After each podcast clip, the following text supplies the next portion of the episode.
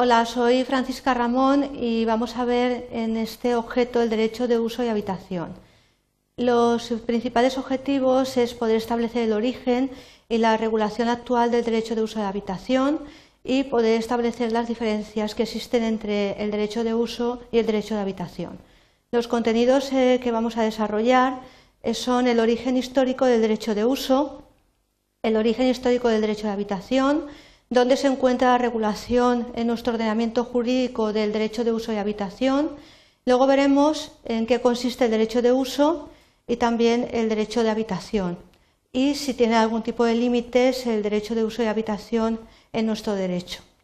Cuando tenemos que hacer referencia al origen histórico del derecho de uso, nos tenemos que remontar al derecho romano. El uso, usus, era el derecho de utilizar una cosa sin apropiarse de los frutos. De tal forma que encontramos eh, una primera regulación en este texto que tenéis aquí, que es el eh, digesto, en el eh, libro séptimo, en el título octavo, que se denominaba de usu e habitatione. En este documento indicaba que a quien se le había dejado el uso puede usar, pero no puede obtener los frutos, de tal manera que eh, tenía el derecho de utilizar, de aprovecharse, de usar, pero no de obtener el fruto de la cosa, no ese aprovechamiento como habíamos visto en el caso del usufructo. Cuando hablamos del origen histórico del derecho de habitación, también nos tenemos que centrar en el derecho romano y la discusión doctrinal era si este derecho de habitación era una servidumbre de uso o un usufructo. Justiniano lo consideró como un derecho que tenía una eh, propia identidad, que era un derecho más extenso que el uso, que hemos visto hace unos momentos, pero que era más limitado que el usufructo, ya que no abarcaba todas las facultades eh, que tiene el usufructo en cuanto a eh, la facultad de aprovechamiento del usufructuario. Este derecho de habitación eh, se le concedía al titular de ese derecho una facultad que era de habitar eh, por sí mismo la habitación o bien de arrendar la, habitación a otra persona, pero no podía cederla a eh, título gratuito. Se consideraba la habitación como una especie de alimentos, de ahí que no se admitiese la cesión a título gratuito a un tercero. Actualmente, en el derecho moderno, tal y conforme lo concebimos en la actualidad, la habitación se ha asimilado al derecho de uso, de tal manera que se regulan de forma conjunta el derecho de uso y habitación, aunque veremos a continuación cómo tienen eh, unas diferencias entre ellos, de tal manera que no podemos identificarlos eh, totalmente en todas las facultades, ya que consisten en derechos eh, diferentes, ya que recaen también sobre objetos distintos.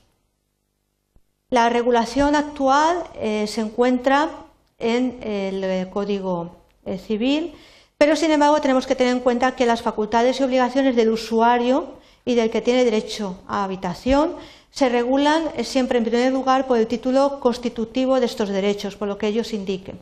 En su defecto se aplicarían eh, los artículos 524 a 529 del Código Civil. Entonces, eh, lo primero que tenemos que ver es que se aplica lo que diga el título constitutivo cuando eh, se constituye el derecho de uso y habitación y en lo que no se haya contemplado en ese título constitutivo se aplicará lo que nos indican los preceptos del Código Civil. En este caso, son los artículos 524 a 529.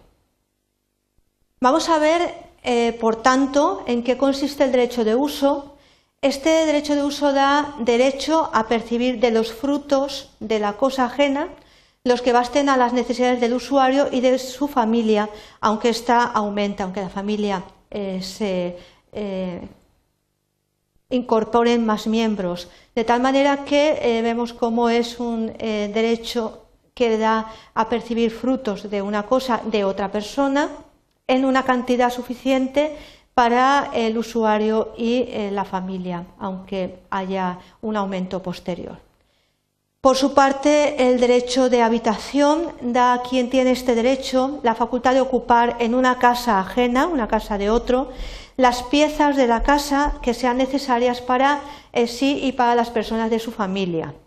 De tal manera que vemos cómo es totalmente diferente del anterior, aunque tengan una regulación, eh, digamos, conjunta, pero en este caso el derecho de habitación tiene eh, la concesión de la facultad de ocupación en una casa ajena de las piezas de las habitaciones que sean necesarias para eh, el que tiene el derecho de habitación y para las personas de su familia.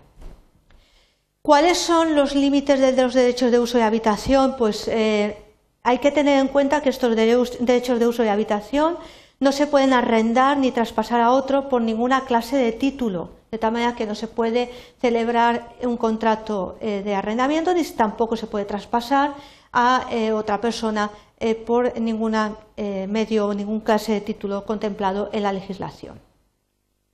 Bien, eh, ya llegado a este punto, nos ocupamos ahora de ver los aspectos principales que hemos tratado, aunque sea brevemente, del derecho de uso y habitación. Hemos visto el origen que se encuentra en el derecho romano, en ambos derechos, el derecho de uso y habitación. ¿Cuál es la definición y dónde se regula en nuestro ordenamiento jurídico cada uno de estos derechos? Hemos visto la definición del derecho de uso y la definición del derecho de habitación. Y también hemos incidido, hemos precisado qué facultades eh, tienen los derechos de uso y habitación.